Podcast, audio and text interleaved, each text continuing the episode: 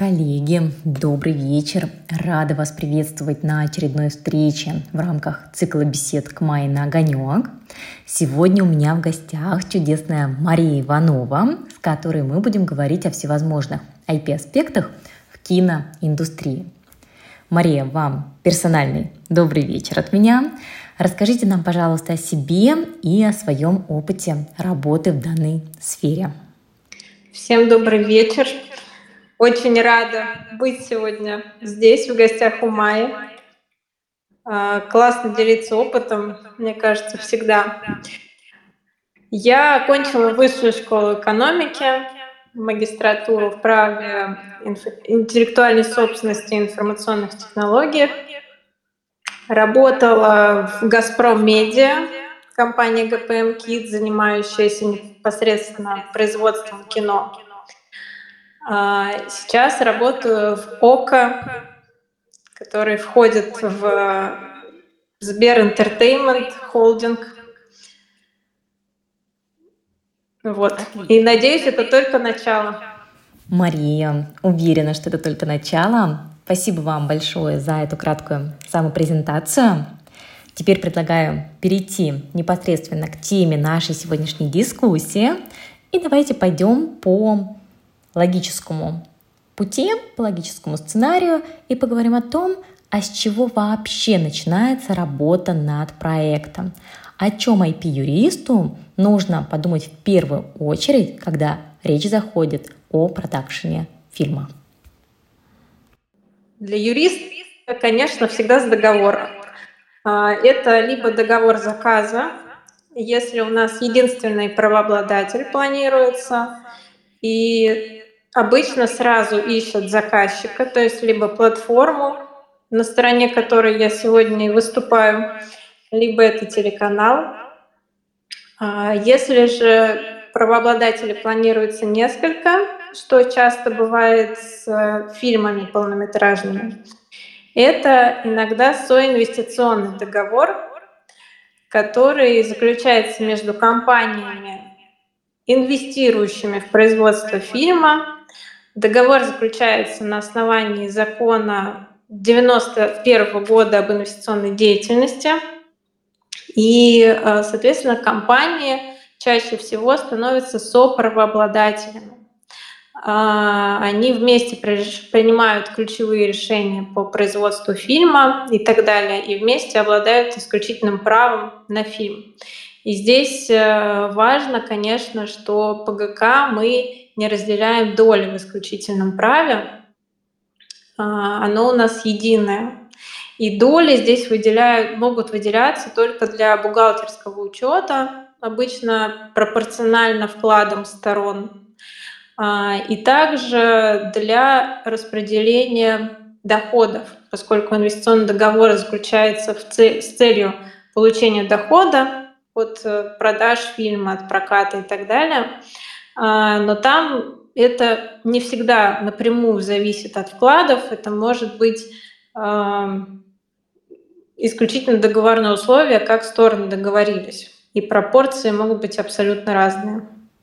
Тогда можно сразу задам вам вопрос о том, в чем заключается вклад в каждого партнера. Это обязательно финансовая составляющая или возможно, что один инвестор, он действительно отвечает за финансирование, второй, например, за какие-то организационные моменты, а третий не знаю, например, предоставляют площадку для проведения съемок. Или все-таки здесь очень важно, чтобы каждый вносил определенную материальную составляющую, и от этого уже будет зависеть его дальнейшая роль в распределении прибыли и участии в проекте. Вклад э, в любом случае должен оцениваться финансово. То есть бывает такое, что это в том числе организационное, но участие, да, но все равно должно быть и денежное фина- участие финансовое. Либо бывает так, что партнер финансово участвует немного, но, допустим, привлекает средства Министерства культуры или Фонда кино, и поскольку именно он а, прикладывает усилия к тому, чтобы тот или иной фильм получил а, финансирования, то это считается его вкладом. но все равно какая-то его доля, она должна быть. Дальше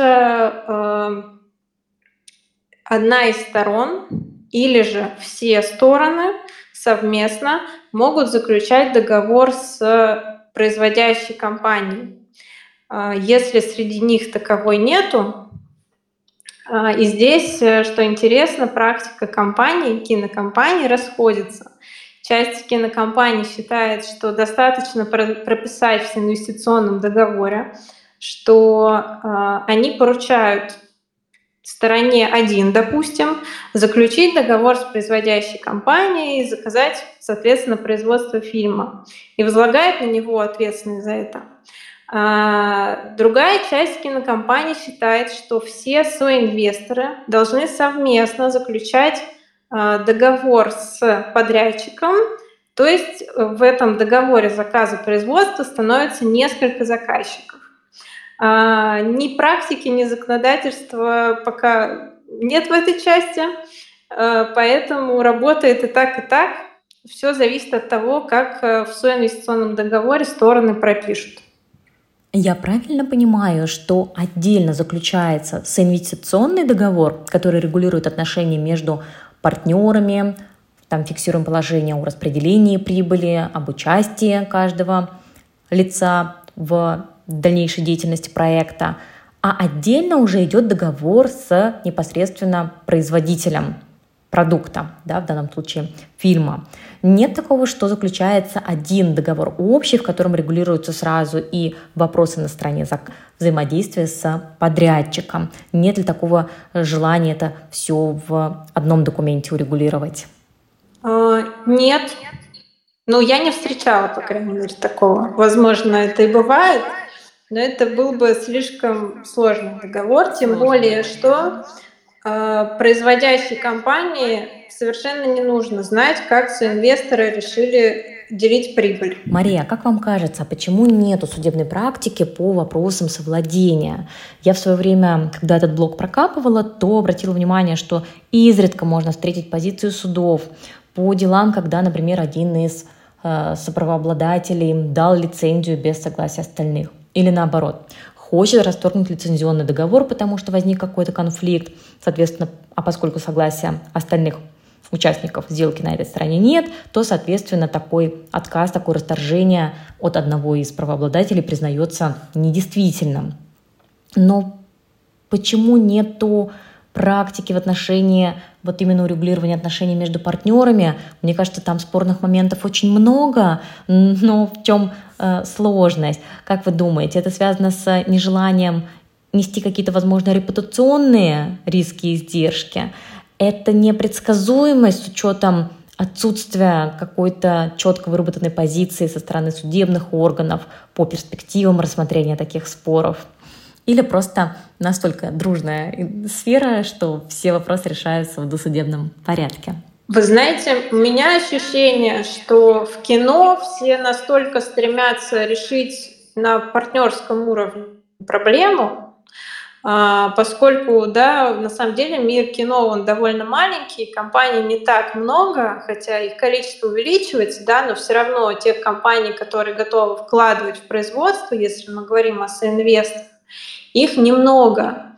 И зачастую, чтобы в дальнейшем не портить отношения, стороны э, стараются урегулировать, так скажем, досудебно.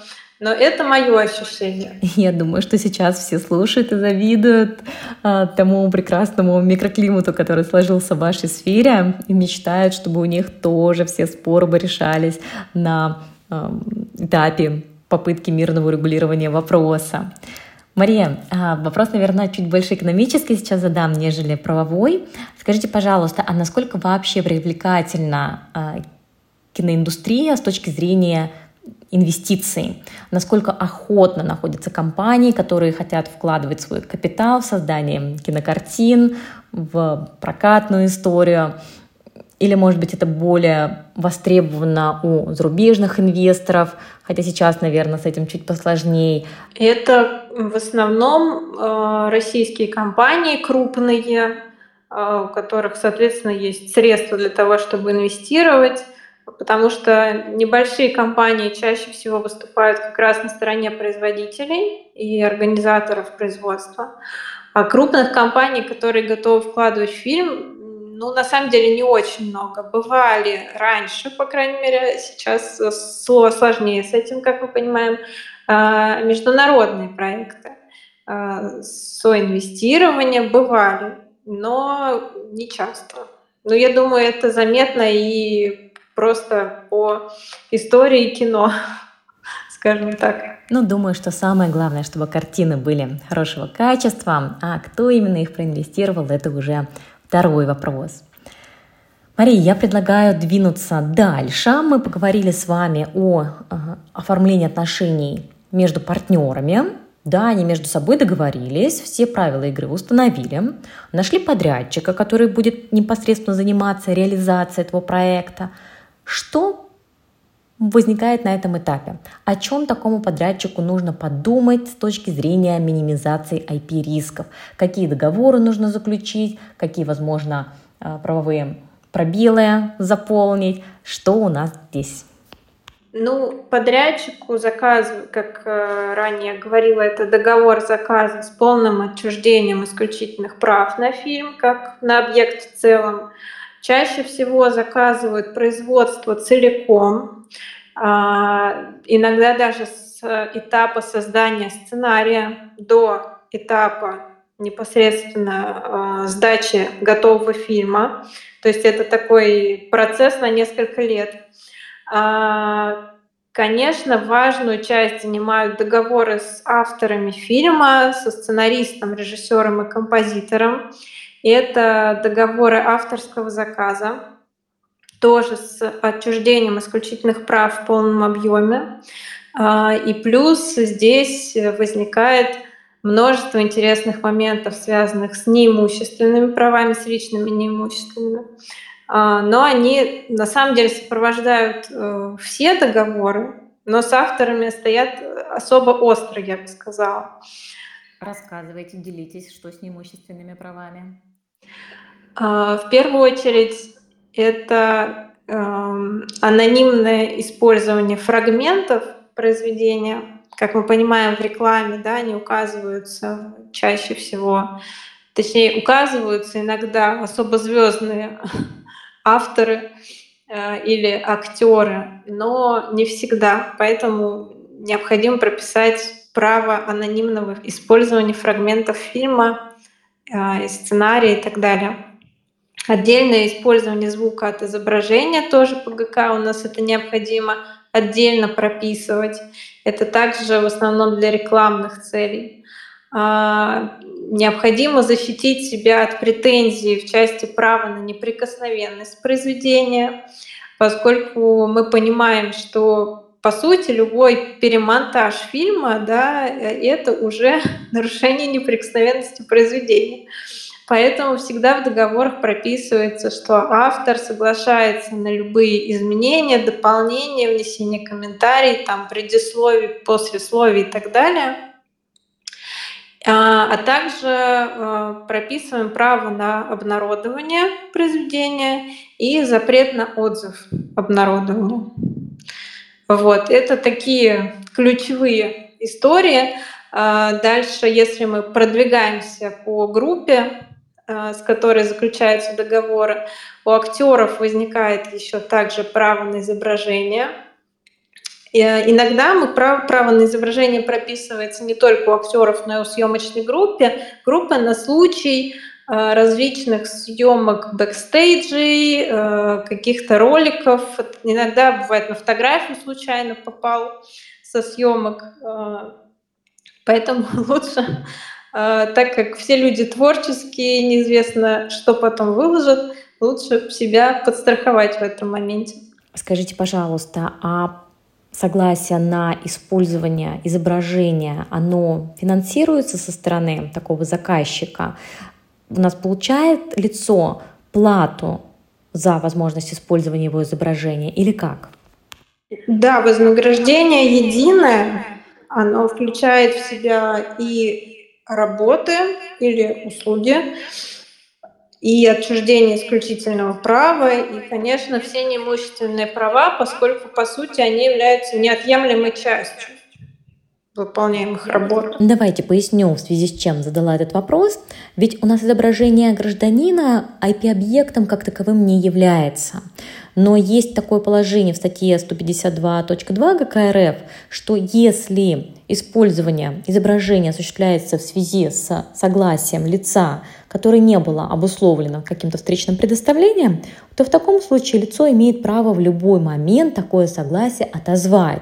И, соответственно, это, конечно же, риск для продюсера, для заказчика, что он просто не сможет использовать тот или иной фрагмент.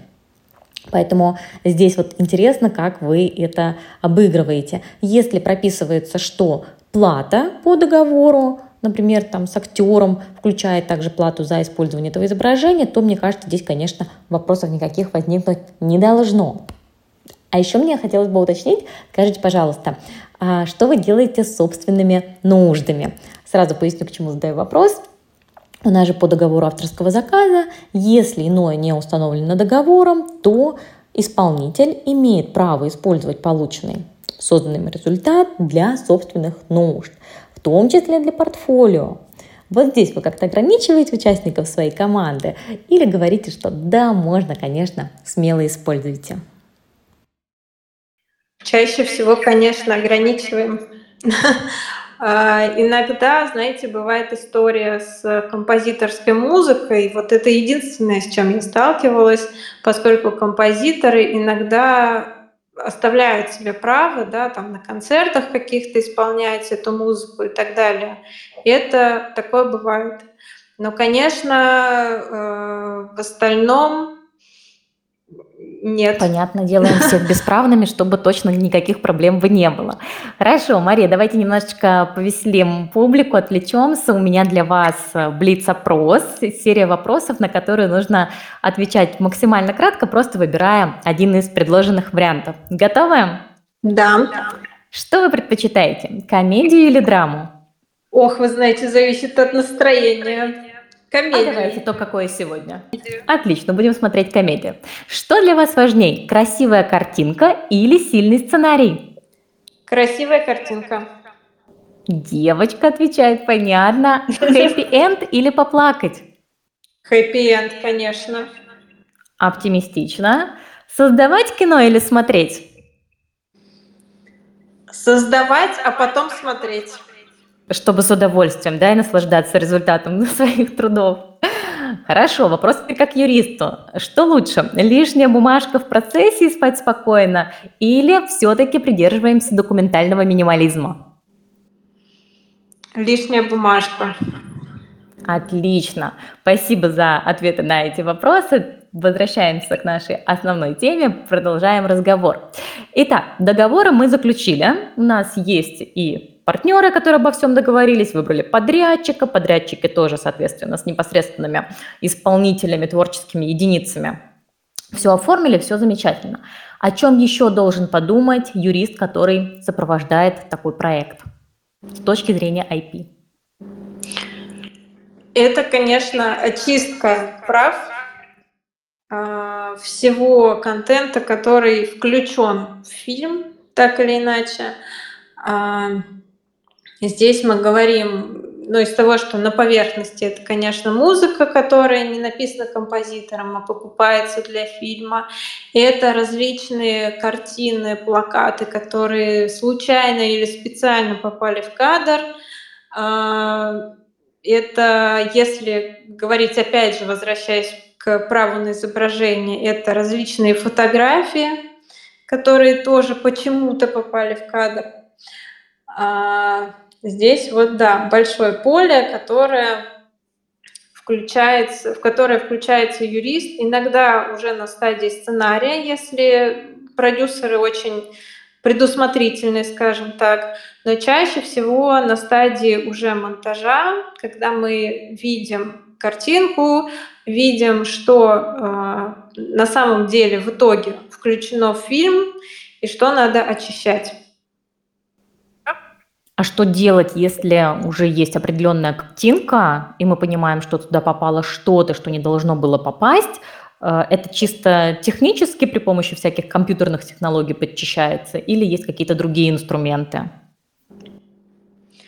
Ну, дальше, если вы имеете в виду, что все-таки мы это выявляем до того, как фильм попал э, в кино, на платформу и так далее, то дальше включается юрист вместе с продюсером, и юрист э, обращает внимание, скажем так, и дальше продюсер принимает решение, либо это условно затирают, если это можно сделать красиво, без вреда для качества и картинки.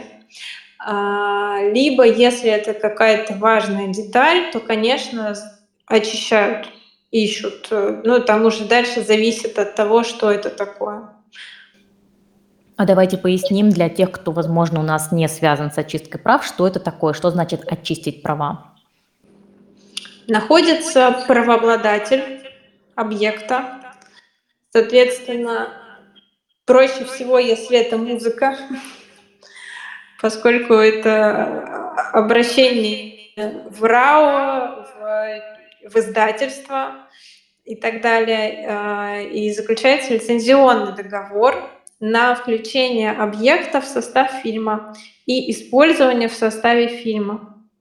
А, по ГК мы не, можем ограничивать территорию, срок использования, когда включаем сложный объект, а, а коим является аудиовизуальное произведение, и не можем ограничивать способы использования. И здесь на самом деле интересная история, поскольку если про способы использования ГК довольно категорично говорит, что условия, ограничивающие а, использование РИД в составе сложного объекта, недействительны, то про срок и территорию есть оговорка, если договором не предусмотрено иное.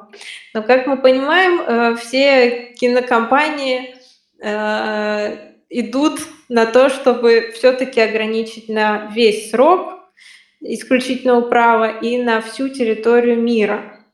Поскольку в дальнейшем, да, если у нас лицензия на песню на 5 лет, а фильм еще можно продавать и продавать и показывать, то дальше у нас возникнут значительные проблемы, если придется вырезать песню из фильма.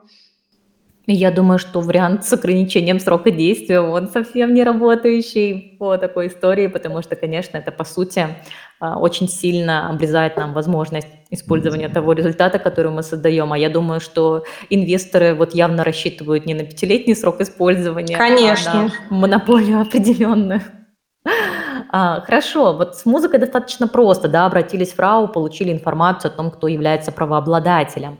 А как быть самым ужасным, я имею в виду с объектами авторского права, которые, например, изобразительные, и это не что-то такое, что легко идентифицируется, например, как обложка какой-нибудь книги, да, которую мы все помним по одному громкому кейсу, но, например, просто какой-нибудь, какой-нибудь рисунок, может быть, даже орнамент попал, но теоретически же он может защищаться авторским правом.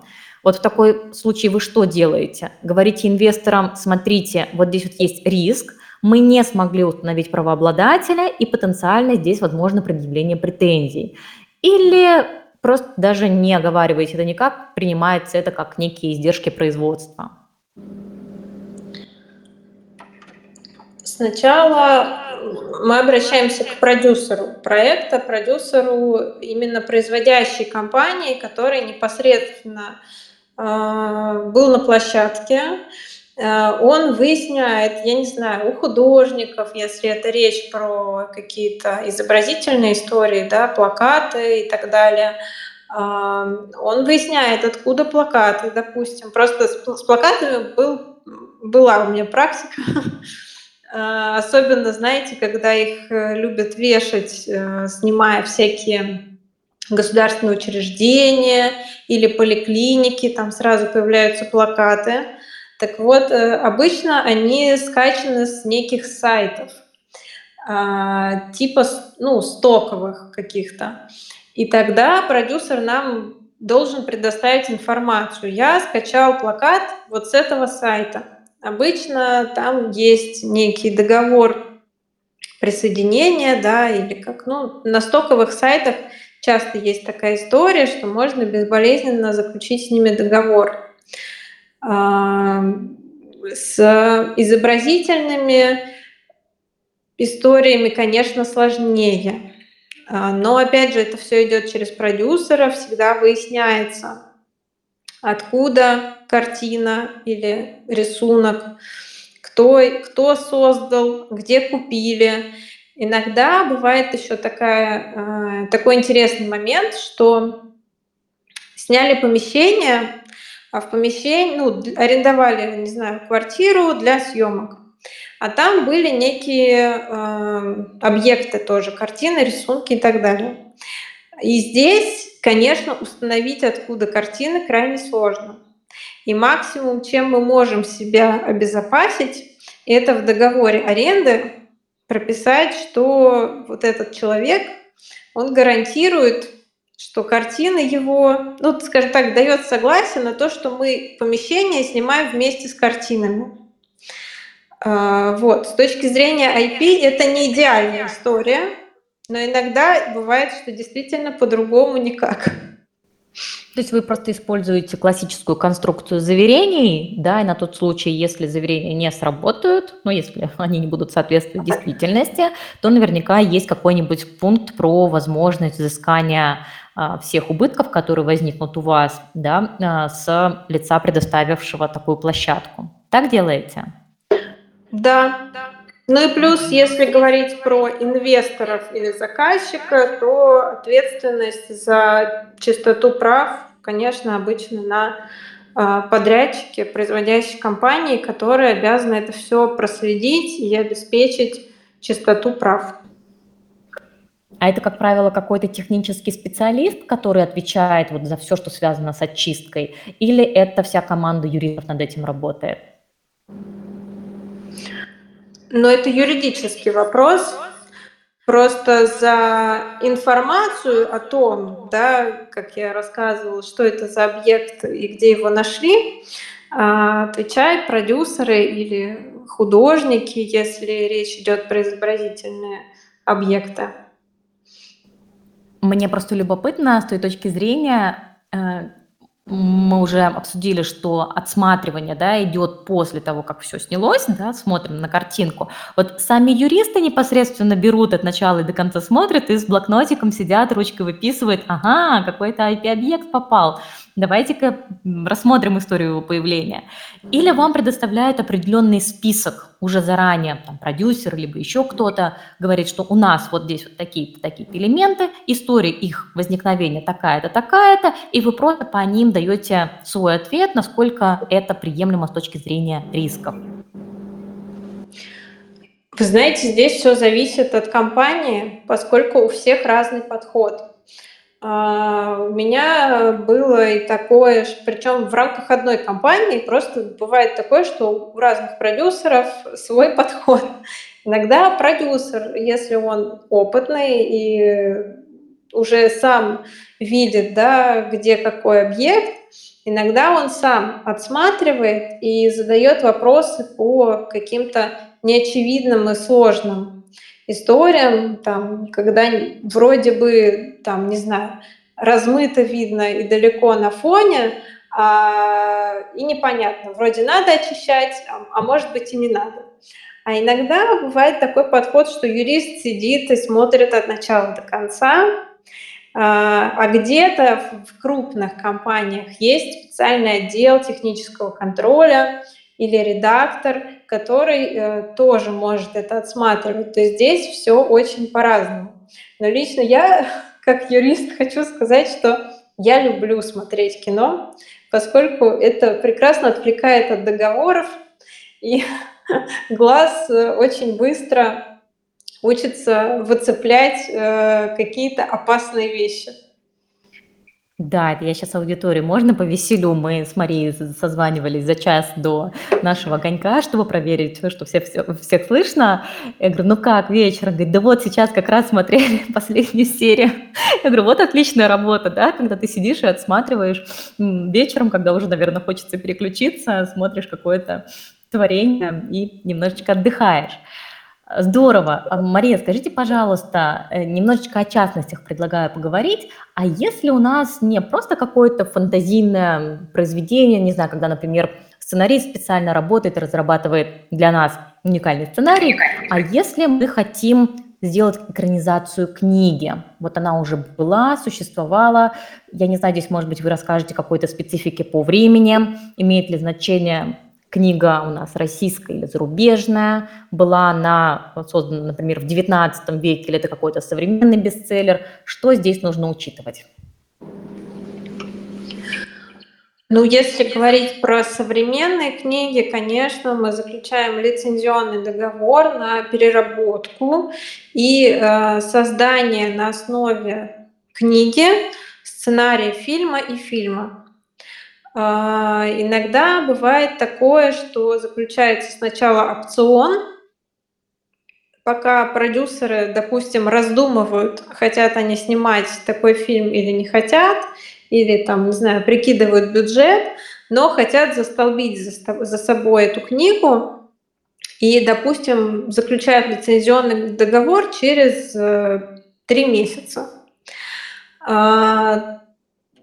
В таком случае, если это современная книга, да, то либо мы знаем непосредственно автора, а, либо выходим, если автора уже нет в живых, но авторские права еще действуют, срок не истек, то ищем наследников. Иногда это бывает, честно говоря, сложно.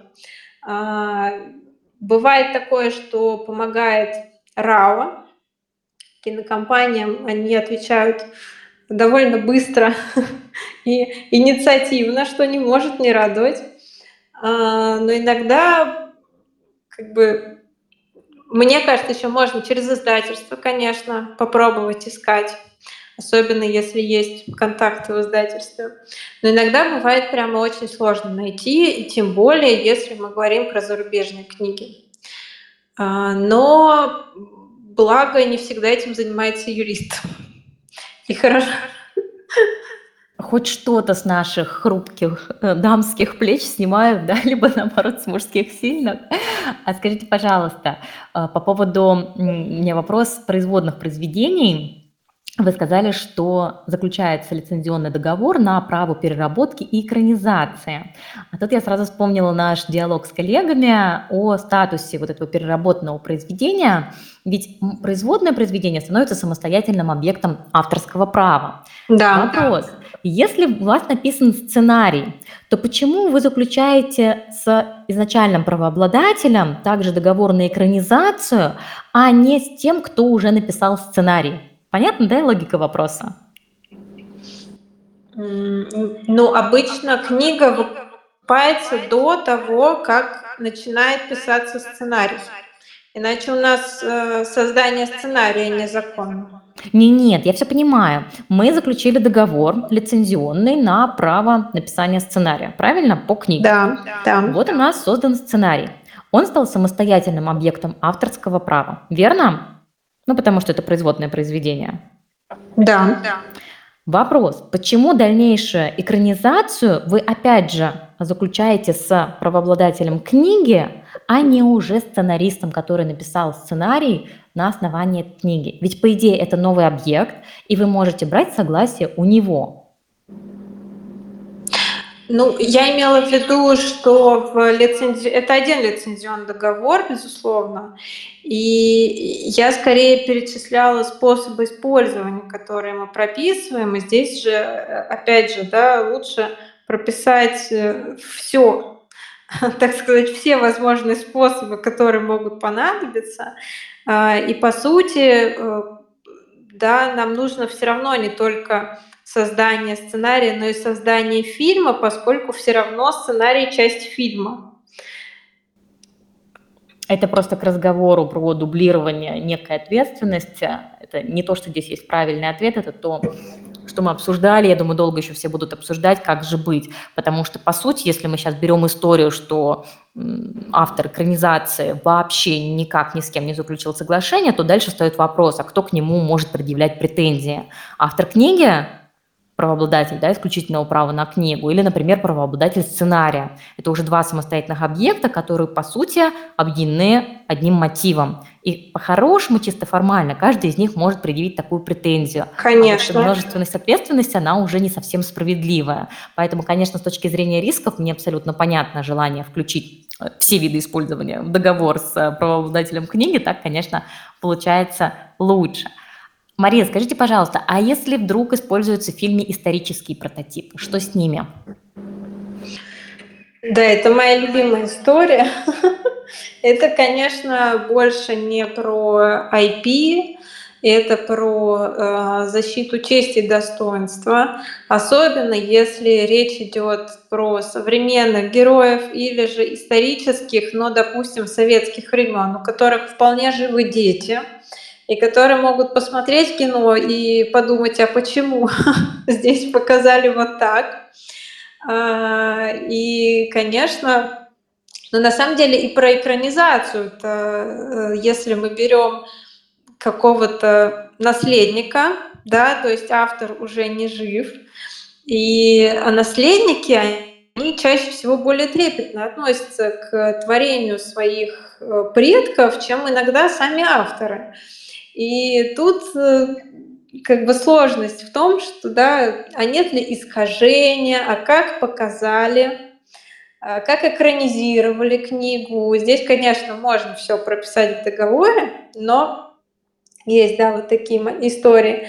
А, а что касается про прототип, что касается прототипов, э, то да, нужно смотреть на защиту риски по защите чести, достоинства деловой репутации, риски по э, частной жизни, если речь там, ну, какая-нибудь спорная, допустим, история, и как-то, не знаю, искажают э, подробности личной жизни некого исторического персонажа, то у меня, как у юриста, тоже возникают опасения которые, к сожалению, не всегда бывают там, одобрены продюсерами, поскольку у них свое видение.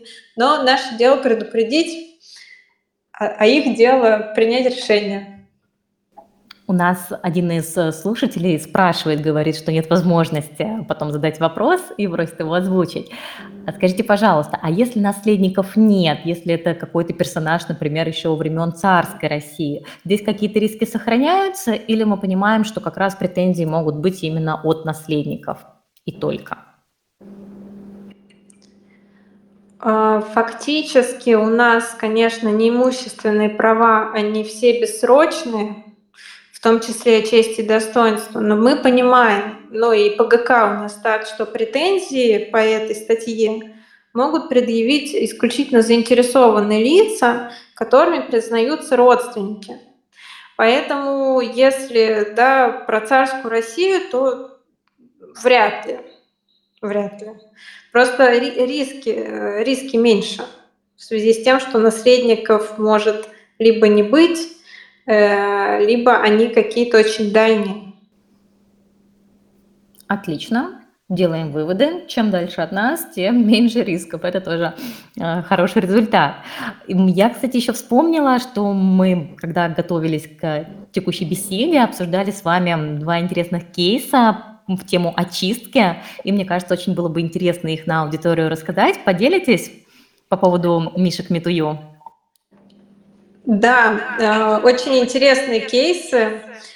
Э, оба были рассмотрены в суде по интеллектуальным правам с разницей в 5 лет.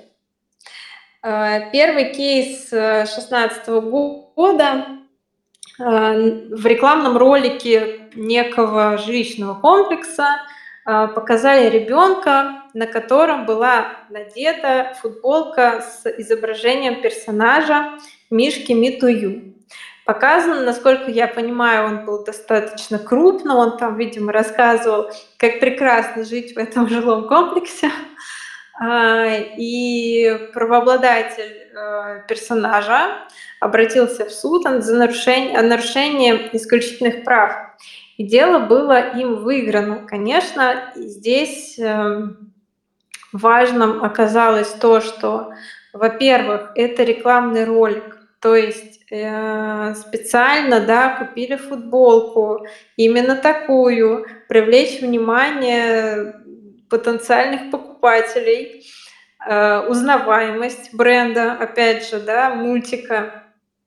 И СИПом было указано, что э, независимо от места размещения объекта, то есть персонажа на одежде, предметах, э, даже если это реквизит, это является использованием э, объекта интеллектуальной собственности. Что интересно? Да, вы хотели что-то вставить? Да, хотела вставить. У меня не могу удержаться от этого вопроса. Скажите, пожалуйста, насколько вы, лично вы, согласны с такой трактовкой? Футболка предмет одежды, необходимый для съемок. Безусловно, чаще всего там есть какие-то изображения. Всегда будет речь о том, что у нас есть определенный объект авторского права. Неужели мы должны использовать для съемок исключительно какие-то однотонные, примитивные, я подчеркну, наверное, вот эту примитивность кроя одежды, чтобы еще, не дай бог, к нам бы не пришли с претензией дизайнера, которые разработали тот или иной фасон одежды?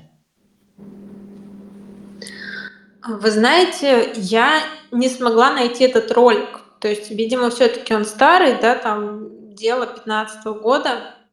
Мне было бы интересно посмотреть, поскольку не видя ролика, мне сложно судить только по формулировкам э, судов.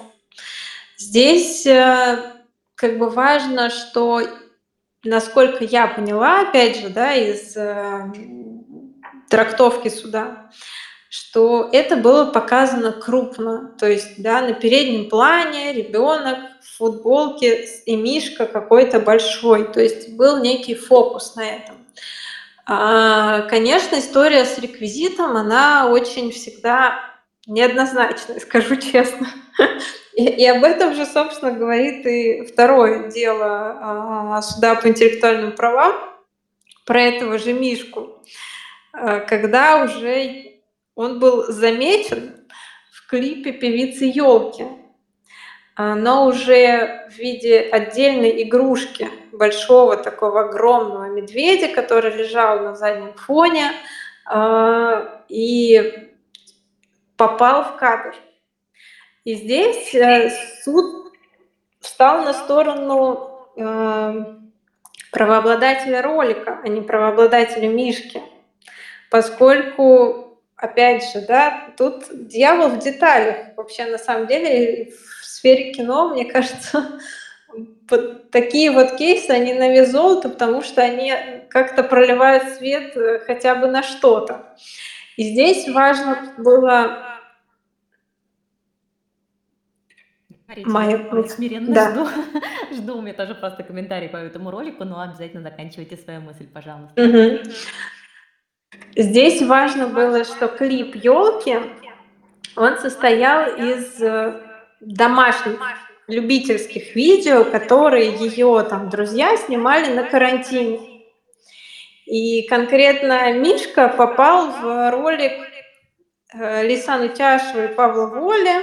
Они там танцевали, а Мишка где-то валялся на фоне. И в этом случае СИП пришел к выводу, что никакого акцента на этом медведе не было. Видео любительское. И вообще это просто реквизит.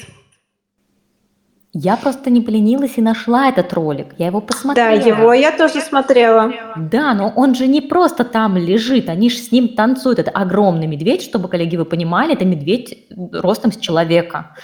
Он вот реально центральное место в кадре занимает.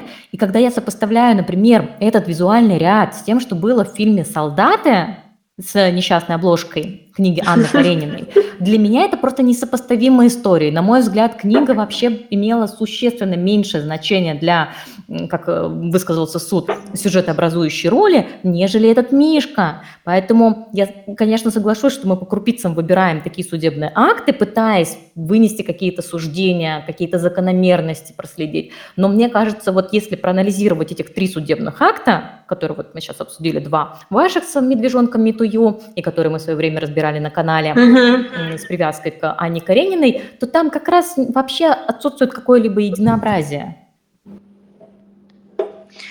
Ну, помимо того, что отсутствует единообразие, понимаете, еще и этих кейсов крайне мало. То есть э, здесь опять в основном все уходит в практику, в оценочные суждения. Но это так как э, у нас да, большая головная боль в кино – это возрастное ограничение, где весь закон тоже, в принципе, состоит из оценочных суждений, на мой взгляд. И, и пойди разберись. Тогда с возрастными ограничениями я даже предлагаю в них не уходить, потому что э, имеет оно относительно да, отношение к IP-сфере. У меня сейчас предложение к коллегам, да, у нас всегда есть в конце возможность э, задать вопрос нашему гостю, поэтому если что-то вас еще интересует с точки зрения э, IP в киноиндустрии, то поднимайте, пожалуйста, ручки, я с удовольствием предоставлю вам право задать вопрос, а пока вы думаете, собираете вопросики, у меня классический, традиционно уже для моих гостей вопрос с огоньком на закуску. Мария, давайте представим, что вы являетесь заказчиком, продюсером, кем угодно, фильма про IP-юриста. Скажите, пожалуйста, про кого и о чем он был бы? Какой классный вопрос. Вот такой вот фантазийный и необычный. Давайте узнаем, кто ваш идеал в IP-мире и о чем бы вы хотели бы... А, а вы имеете в виду прям прототипа? Кого угодно, это абсолютно свободный творческий вопрос, поэтому э, вот как у вас душа лежит, так на него и отвечайте. Вы знаете, я бы сняла кино о тех юристах, которые, скажем так, ближе всего к производству, то есть э, находятся на площадке, у них на самом деле самая тяжелая работа э, в физическом просто плане. И это вообще все люди, которые на площадке, они герои. Но об этом на самом деле не часто снимают кино, потому что кино о кино это такая скользкая история. А мне кажется, она очень интересная. Именно поэтому мне так нравится проводить беседы по конкретным сферам, потому что именно так мы можем узнать о том, как мы трудимся в полях, да, коллеги в разных направлениях. Поэтому спасибо огромное от меня за этот диалог. Я вижу, что у нас Юлия хочет задать вопрос. Юлечка предоставила слово, можно говорить. А, здравствуйте, меня слышно? Это слышно. Да, спасибо большое. Это было фантастически интересно для меня, потому что это вообще какой-то такой мир кино, в который не все могут погрузиться. И спасибо большое, что Майя организовала такую встречу. А, спасибо большое, Мария. У меня, в общем-то, вопрос, который, наверное, частично уже здесь э, обсуждался. А, вот такой момент. Если, допустим, актер, который принимает участие в съемке фильма, ну, допустим, исторического, периодически он берет свой, допустим, мобильный телефон и э, делает какие-то кадры из бэкстейджа. А потом э, вот эти несколько десятков секунд выкладывает э, куда-то на свой канал. Вот мне интересно, вот с точки зрения защиты прав на вот такие вот короткометражными, наверное, не назовешь сюжетами, но вот каким-то, не, не знаю, цитирование это или еще что-то. То есть каким образом продюсеры, либо э, э, существует ли какое-то отдельное соглашение между, допустим, актерами, э, или, может быть, это какой-то, ну, частично NDA, э, когда они, э, ну, не знаю, ограничены вот, в возможности э, публикации таких небольших роликов. Юлия, спасибо большое за комплименты, за вопрос. А, чаще всего в договорах с актерами да, на оказание услуг по исполнению роли прописывается, конечно, что они не вправе а, публиковать подобные кадры до определенного момента. Чаще всего это либо до момента первого анонса от правообладателя, да, то есть когда мы объявили, то и всем можно объявлять, скажем так, и рассказывать, где вы снимаетесь. А, то есть, условно, они действительно кадры публиковать не вправе. И бывают такие истории, что какие-то несознательные актеры что-то, скажем так, извините меня за сленг, сливают в сеть, а, но дальше с ними разговаривает продюсер. Поскольку, это конечно, это нарушение момент. в первую очередь конфиденциальности. Вот это самый интересный момент. С, ним, э, с ними разговаривает продюсер. Вопрос, а, чем заканчиваются такие разговоры, помимо воспитательного, дисциплинарного воздействия, что реально можно предъявить за такое неправомерное использование и сливы? В договорах обычно за это приличный штраф предусмотрен. А, уж не знаю, доходит до него или нет, это там уже решается продюсером а, и так далее. Но да, это нарушение, и за это есть штраф. Отлично. Спасибо. Ответ Спасибо огромное. Супер. Да. Тогда у меня вопрос еще, который тоже задают параллельно в чате. Э, поругали меня коллеги за то, что я не разрешила подробнее рассказать о возрастных ограничениях. И поскольку у нас еще немножечко времени остается, пожалуйста, Мария, давайте все-таки чуть подробнее об этом направлении. Что у нас с возрастными ограничениями в кино? У нас есть закон о защите детей от информации, причиняющей, причиняющей вред их здоровью и развитию. Я думаю, все о нем знают. А, есть у нас да, 5 возрастных категорий, 0 плюс, 6, 12, 16, 18, самое страшное и жуткое.